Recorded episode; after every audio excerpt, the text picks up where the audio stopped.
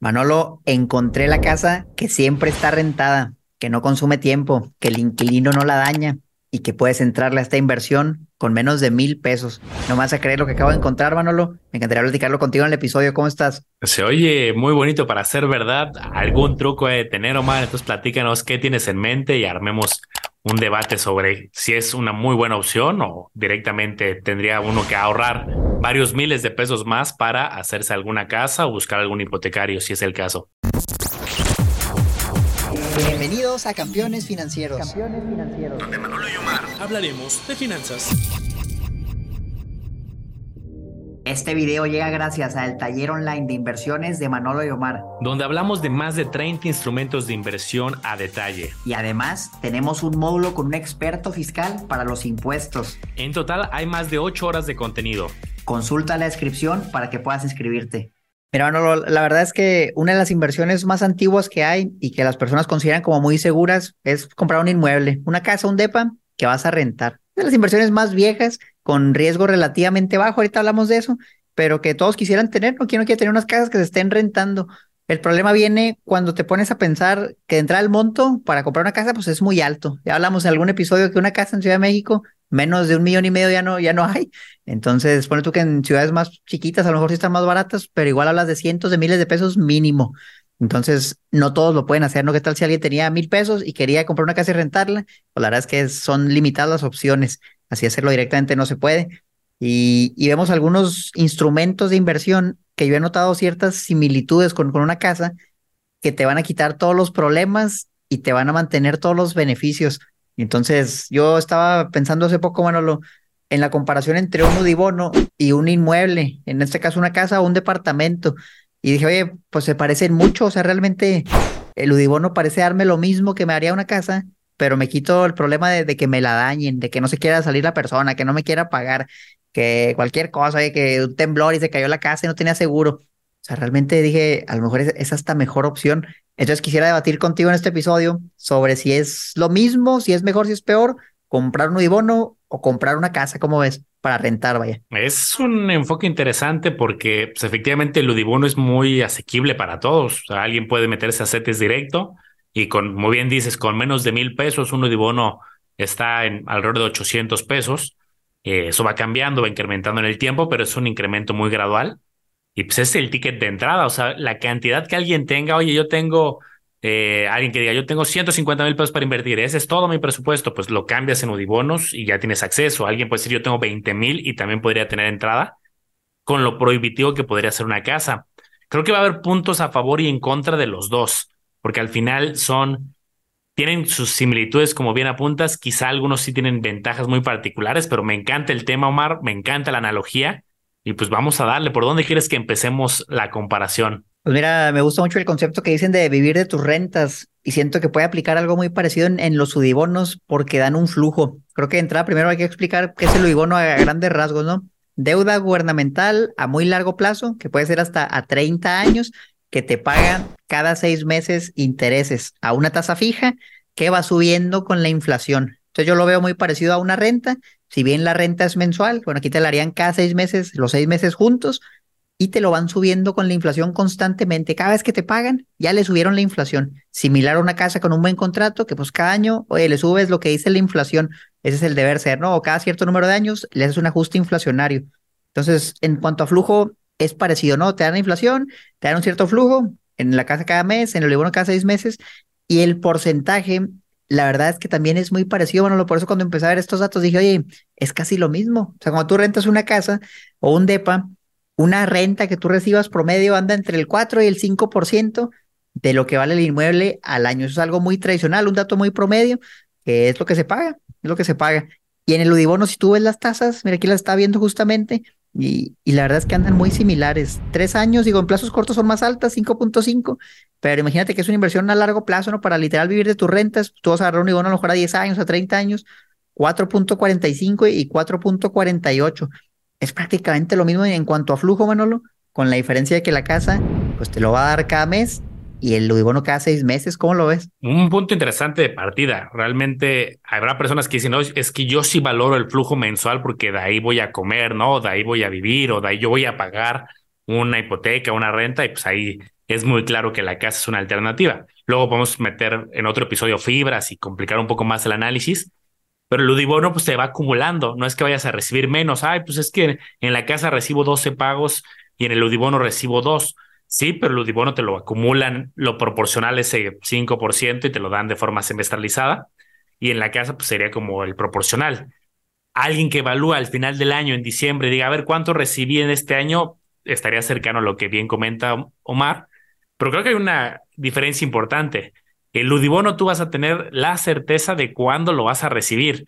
Vas a tener el calendario de fechas y vas a poder decir, sé cuándo lo recibo con 100% de certeza. Bueno, quizá siempre hay riesgos, pero pues es muy, muy bajo. Y en el caso de la casa va a haber algunos riesgos adicionales que podemos ir comentando a lo largo del episodio, como, oye, estos seis meses no estuvo rentada. Y entonces pues, se fue a cero. Es más, se fue a negativo porque tuve que pagar gasto de mantenimiento, predial, otros gastos, que, ojo, en la casa también habría que considerar, eh, no sé si este dato que tienes, Omar, del, el 3, 4, 6, 5%, es ya en términos netos, o sea, ya lo que recibe el inversionista, o habría que considerar todo ese, el efecto de predial, el efecto de mantenimiento y algunos otros gastos sin gastos ese, o sea, todavía hay que descontarle todo lo demás que, que, vayas a gastar. Digo, es muy variable, eso es como así, si tú buscas una propiedad en renta y lo divides entre lo que vale, te va a salir un 4 o 5% en promedio en una casa. Todavía falta restarle todos esos gastos que obviamente juegan en su contra. Ok, y entonces del lado del Udibono, directamente en CETES no vas a tener una, en CETES directo, no vas a tener como un gasto de mantenimiento, una anualidad, algo que pagar.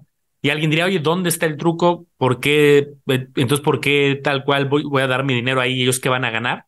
Bueno, al final estás haciendo un préstamo, un préstamo eh, al, al gobierno federal a plazos medianos o largos, con el compromiso de que te lo van a regresar junto con estos bondades del pago semestral o el tema de la, y el tema de la inflación. Pero entonces, Omar, pues hasta ese momento alguien podría decir, oye, pues claramente está ganando el Udibono, eh, está el pago de manera predecible, las tasas son muy parecidas, pero seguramente vamos a encontrar también algún punto a favor de la casa.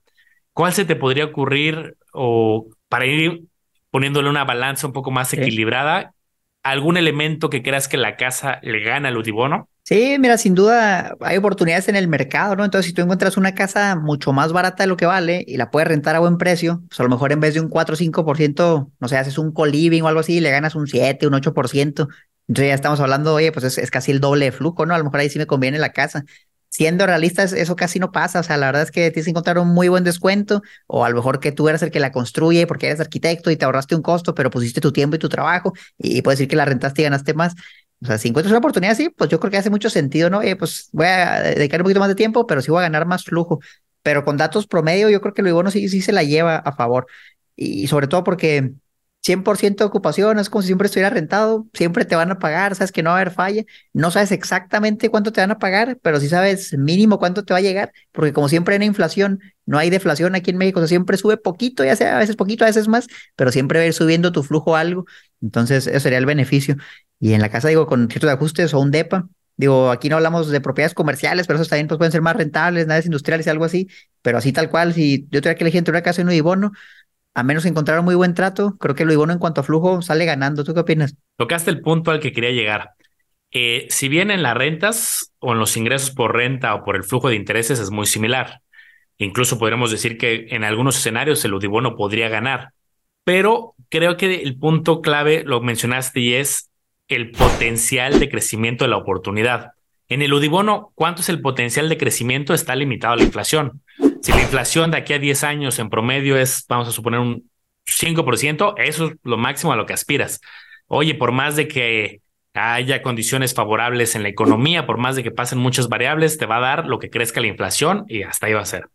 Y en el caso de la casa, pues sí depende de la habilidad de las personas. Yo creo que aquí alguien nos pueda estar escuchando y decir, no, están equivocados porque yo he comprado estas casas y las he duplicado en menos tiempo. Claro, si tienes esa habilidad de encontrar casas, porque encontraste una muy buena preventa, tuviste la habilidad de ver una zona que a lo mejor en ese momento no tenía plusvalía y en 10 años la tiene. Yo creo que sí el potencial a la venta puede ser mayor que la inflación, sin duda, pero ahí sí depende de esa habilidad o de que tengas un asesor del tema y que ahí se va a compartir la ganancia, ya no va a ser solamente para ti, el asesor va a llevar su tajada y ahí se diluye un poco el efecto. Entonces, yo creo que del lado de las rentas estarían tablas con favor al Udibono por la seguridad, pero del lado del potencial le voy a dar yo el punto a la casa porque si tienes ese conocimiento y dedicación, puedes ganar más que la inflación en cuanto a la apreciación. Sí, definitivamente, eso sí lo veo muy viable es muy difícil que un inmueble suba menos que la inflación. O sea, la verdad es que a menos que haya una zona muy insegura, que de plano ahí anden levantando gente o algo así, o sea, mínimo la inflación sube, pero si hay zonas que suben más que la inflación y en el Udibono, pues no tienes manera de ganar más que la inflación, es nada más la inflación y ya. Ambos te protegen de la inflación. Si es muy alta, pues en teoría los inmuebles se van a ajustar, el Udibono se va a ajustar también. Entonces son vehículos que te protegen, pero sí yo también creo que un, inmueble te va probablemente a dar un mejor rendimiento en cuanto a plusvalía. Acuérdate también que en el Udibono esa plusvalía se acumula, pero te la van a dar hasta que, hasta que se vence, ¿no? Hasta que se vence, a menos que lo vendas antes y a lo mejor ahí captes algo, pero ya sería precio de mercado. Yo también le doy la palomita aquí más, más que nada al Udibono. Si hablamos, por ejemplo, de los riesgos, mano, lo que creo que es un tema muy importante. ¿Qué riesgo, por ejemplo, hay en un Udibono? Bueno, pues que a lo mejor no me pague el, gobierno. ¿Qué tan probable es que suceda ese, ese riesgo? Eh, la verdad es que es bien difícil. O sea, incluso yo creo que si buscamos así el histórico de cuándo no han pagado los subibonos, pues probablemente a lo mejor ni encontremos una fecha, ¿no? Porque realmente la deuda gubernamental es de los intereses más altos del país por pagarla. O sea, ¿quién no la va a querer pagar? Porque luego queda mal con inversionistas, ya sea locales o extranjeros, y nadie le va a querer prestar dinero al gobierno, ¿no? Entonces, la verdad es que eso no pasa, o por lo menos no pasa muy, muy seguido. Yo creo que los subibonos son muy, muy seguros. Y en un inmueble, pues sí le veo más riesgos. Ahorita hablamos de, no sé, el riesgo de la inseguridad, el riesgo de que, que no se rente, el riesgo de que la propiedad, no hablamos, por ejemplo, de un desastre natural, algo así, oye, un terremoto, un daño, alguien llegó y la chocó y no había seguros, o el seguro no cubrió todo. O sea, la verdad es que tener un inmueble, pues tiene muchos riesgos, ¿no? Que el inquilino salió loco y empezó ahí a destruir la pintura, la casa y la dejó tirada, o no te quiere pues, pagar y para sacarlo es un problema legal muy completo. Ahí sí le veo muchos riesgos en una casa y el bueno, pues te despreocupas de todo eso. Entonces, em, ahorita me gustaría con lo que dices, eh, rematar con esta idea. En la casa o en el departamento tienes que buscar buenos inclinos, y esa es la búsqueda que tienes que hacer. Y en el Udibono debes de buscar buenas tasas fijas a amarrar, porque acuérdense que el Udibono, desde el principio del Udibono, durante los 10 años o 30 años, vas a tener la misma tasa fija. Me ha tocado, Mar, ver algunas subastas, algunas semanas, donde el Udibono te da una tasa fija del 2, 3, otros donde da el 4 y otros donde da el 5. Entonces imagínate qué coraje de, ay, tengo un Udibono que me paga la inflación más el 2. Mm, pues es la inflación más poquito, la inflación más el 5. Ah, pues ya, es algo más aceptable. Si la inflación está en promedio al 7, pues va a ser 7 más 5, pues ya es un poco más decente, a diferencia de 7 más 2. Entonces yo creo que en los dos hay que hacer búsqueda, pero sin duda creo que es más fácil andar metiéndote al CETES directo y a ver a cuánto está el Udibono a diferencia de voy a buscar un buen inquilino, eso a veces es de suerte y de que ya que encuentras uno bueno, pues hay que, pues hay forjar una buena relación para que se trate de quedar durante un mediano o largo plazo. Otro de los riesgos que se me ocurre, Manolo, es que a veces la renta pues, no te la suben, no te la suben tan seguido. Eh, hay personas que he visto que dejan comentarios de que, yo tengo buen inquilino y lo quiero cuidar y pues no le subo la renta cada año, a lo mejor se la subo cada tres, cinco años. Y ese pues es un riesgo para tu poder adquisitivo, ¿no? Porque si cada año cobras lo mismo, ya hubo inflación, ya todo está más caro, ya no te alcanza para lo mismo. En el no te quitas ese problema de que no se me vaya a ir la persona. Pues no, se ajusta en automático la inflación y listo. Entonces te quitas como, aparte de del riesgo de que no suba, pues la carga operativa, costos legales de hacer contratos y todo eso. Acuérdense que pues todo eso se tiene que documentar bien si vas a hacer un contrato de arrendamiento. No es nomás de que ah, ahí me depositas, o sea, tienes que firmar un contrato porque si no, luego, si no haces contrato y luego no haces facturas, el día que lo quieras sacar porque algo sale mal, te metes en un bronconón y, la verdad es que pues no lo vas a poder sacar y el SAT te va a decir, oye, ¿por qué no haces factura? Pero bueno, hablando por ejemplo de la carga operativa, Manolo, ¿Qué tanta carga operativa conlleva tener un inmueble? Pues ya vimos que si es algo, sobre todo al principio, digo, una vez que lo rentas, pues a lo ya no tanta, pero igual, si algo falla, pues te van a dar a ti que la estás rentando. Oye, arréglame el aire, se me tronó una tubería. Oye, pasó este problema aquí en la colonia. Y pues tú como dueño tienes que, tienes que responder, ¿no? Y, eso cuesta dinero y cuesta tiempo también. Encontrar a los inquilinos, andarlos filtrando o pagarle a alguien, pues te va a costar también. Y en el Udibono, pues la verdad es que a lo mejor que vas a ver, bueno, la, última subasta y decir, me va a salir algo parecido a esto, me gusta o no, y metes la, la, oferta. A lo mejor el riesgo es que en la siguiente subasta salga mucho más baja la tasa, pero pues la variación, yo siento que es muy mínima. Entonces siento que en cuanto a carga operativa, el Vibono pues no tiene prácticamente nada, lo compras, lo dejas, te depositan cada seis meses y listo, no tiene mucha ciencia. Yo ahorita me quedé pensando, ¿por qué si aparentemente es una opción similar en cuanto a viabilidad. Obviamente vamos a ser más profundo el diagnóstico, pero ¿por qué es tan popular o ha sido siempre tan popular las casas? O sea, como sobre todo para generaciones, eh, yo visualizo eh, preguntándole a, gente, gente mayor, oye, una inversión que tú consideres que sea sólida, que crezca con la inflación, la respuesta más común que me imagino nos van a dar es casa, departamento. Dudo que si vamos, salimos a la calle a hacer esta encuesta, alguien diga, ah, claro, bonos, no, bonos. Entonces, ¿será que no, no eran tan populares los, este tipo de estrategias? ¿Será que está cambiando el mercado de inversiones y ya por eso ahorita ya más gente está enterada de la existencia? ¿O quizá que el mercado ha cambiado y que hace muchos años la respuesta indudablemente era el amor casa? Porque antes al amor había mucho más oportunidades, eh, pues no habían subido tanto los precios, era más fácil tener acceso a una casa. Ya hicimos un episodio muy completo donde hablamos de los retos de tener una casa hoy en día comparado con hace 20 años. Entonces yo creo que el mercado está cambiando y es lo bueno, podemos comparar y hacer esta balanza, pero ahorita me quedé reflexionando, qué raro que no sea tan, pues que este tipo de, cuestionamientos no se dan tan seguido. Sí, fíjate, yo siento, y esa nada mi opinión, me encantaría que los campeones dejaran su opinión en los comentarios. Yo siento que el acceso antes a los udibonos era muy difícil. Primero que nada, pues no hay información. Tú buscas información de un udibono hace 15 años, a lo mejor ni te salía nada, o sea, realmente eh, bien, bien complicado, a menos que estuvieras muy metido en el tema. Y luego ponle tú que ya sabías que existía, ¿no? Y los querías comprar. Según yo, la plataforma de CETES Directo no tiene tampoco tanto tiempo. Entonces, a lo mejor ni existía todavía CETES. Y dices, híjole, ¿por dónde lo hago? A lo mejor voy al banco y pregunto. Sí, carnal, pero necesitas medio millón de pesos para abrir la cuenta. Entonces ya dices, híjole, pues ya, ya es muy difícil. Siento que el acceso era más difícil y la información más limitada, porque el vehículo pues ya tiene mucho tiempo, estando ahí, Nada más que no sé qué tan fácil era acceder. Pero ahorita hoy en día pues ya es muy fácil, tanto desde montos tan bajos como lo que vale el Udibón, 800 pesos. Eh, las cuentas las abres en CETES directo de no batallas o también hay bancos que tienen acceso a estos instrumentos, casas de bolsa. Entonces creo que ya cambió para bien.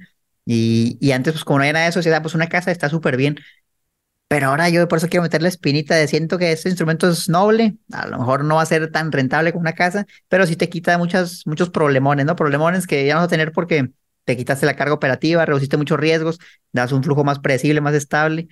A lo mejor una contra es que como es cada seis meses, pues en teoría ganas más si te depositan mes con mes y tú lo reinviertes a que te depositen cada seis meses. Oye, lo agarré y lo metí en CETES y ahí lo voy usando. Pues es poquito más lo que le ganas, ¿no? Digo, la verdad no, no es mucha la diferencia porque es poquito el tiempo, pero a lo mejor es algo que, le importa a las personas.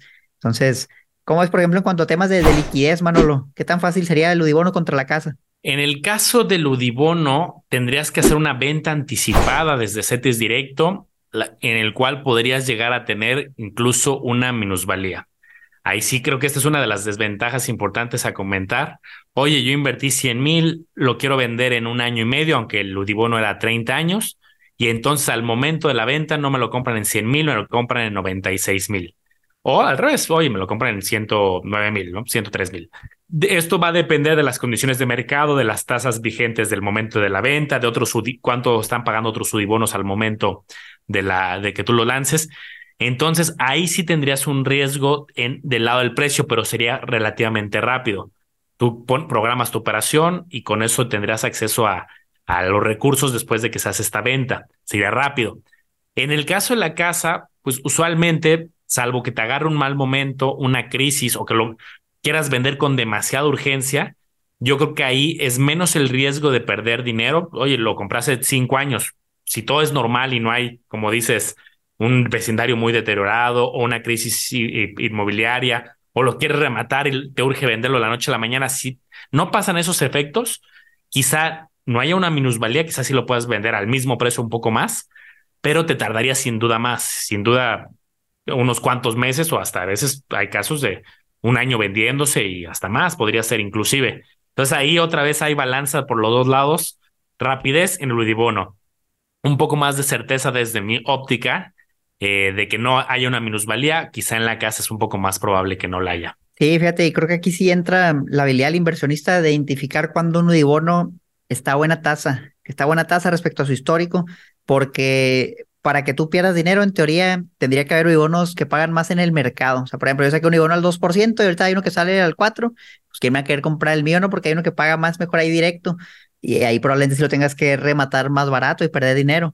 Pero si yo dije, lo agarré al 4.5 y vi que históricamente es la tasa más alta que ha habido y a lo mejor lo baja al 3, a lo mejor hasta la puedo vender más cara porque yo tengo uno que paga más, es más valioso mi Udibono.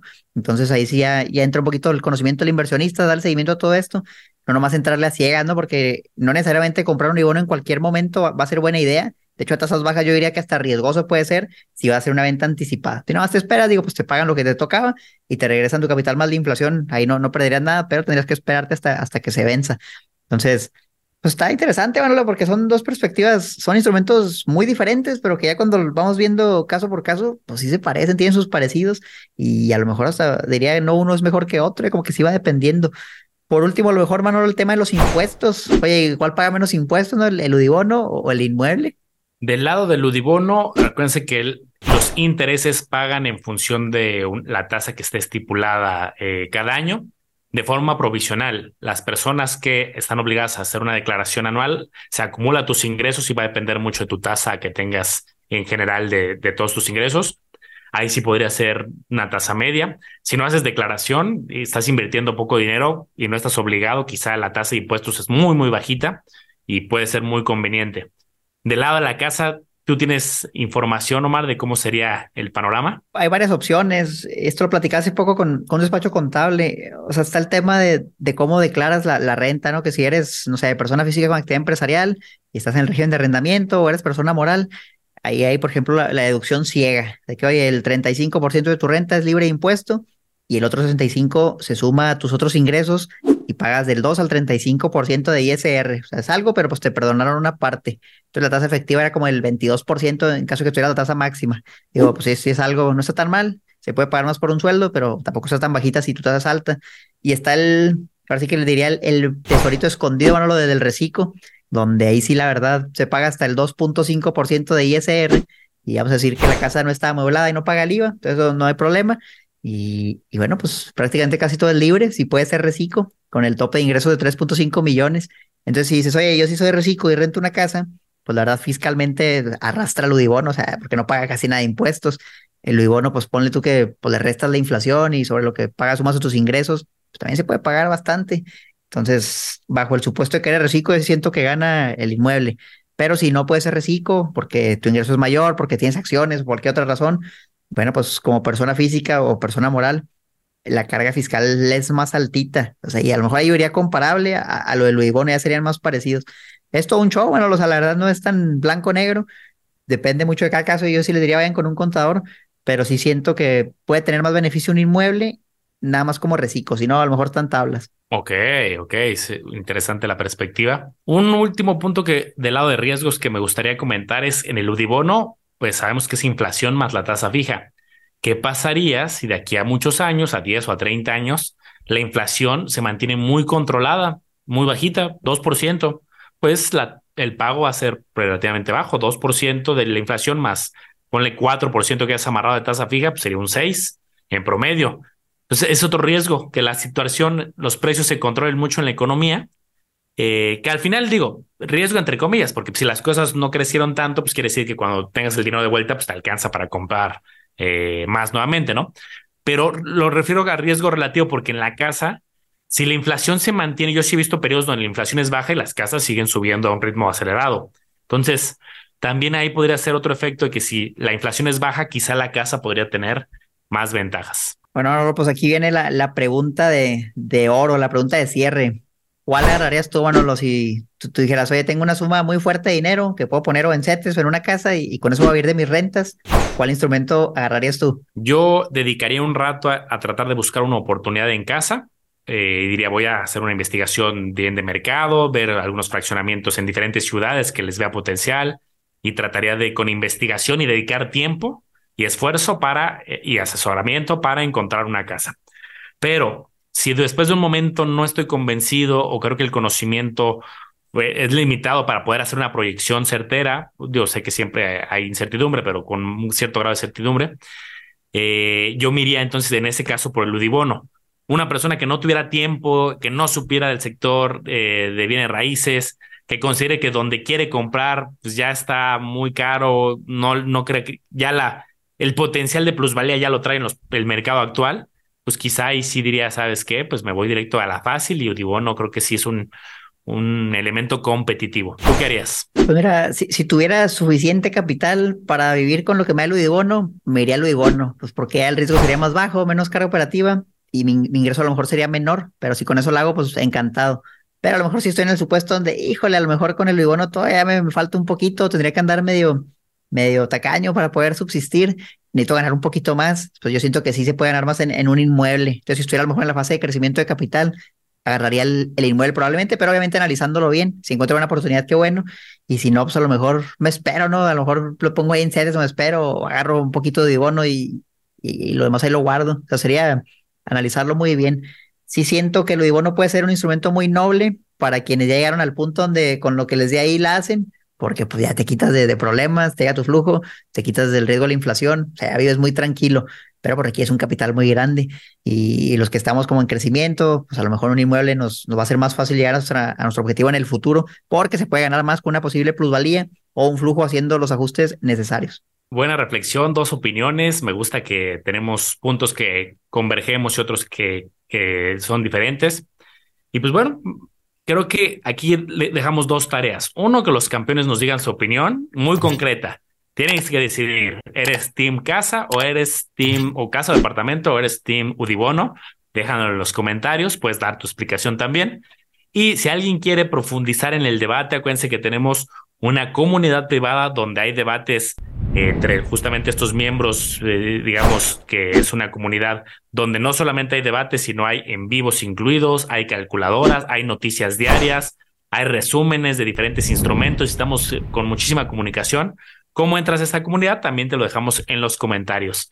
¿Algo más, Omar, que te gustaría agregar? Recordarles que sigan las redes de campeones financieros en todos lados. Nos dejen su comentario bien importante. La verdad, sí tratamos de leerlos todos. A lo mejor no respondemos todos, pero los leemos, ahí sacamos ideas. Y sobre todo, si se meten al Discord, ahí tenemos una sección específica donde agarramos ideas o para los en vivos, preguntas, o para hacer un video. Entonces, por ahí estamos viendo esta idea en el Discord. Y miren, pues ya salió el video. Si les gusta un tema y quieren que hablemos de él, váyanse al Discord y pónganlo ahí, porque tal vez lo agarramos para otro video. Cuídense mucho. Nos vemos a la próxima.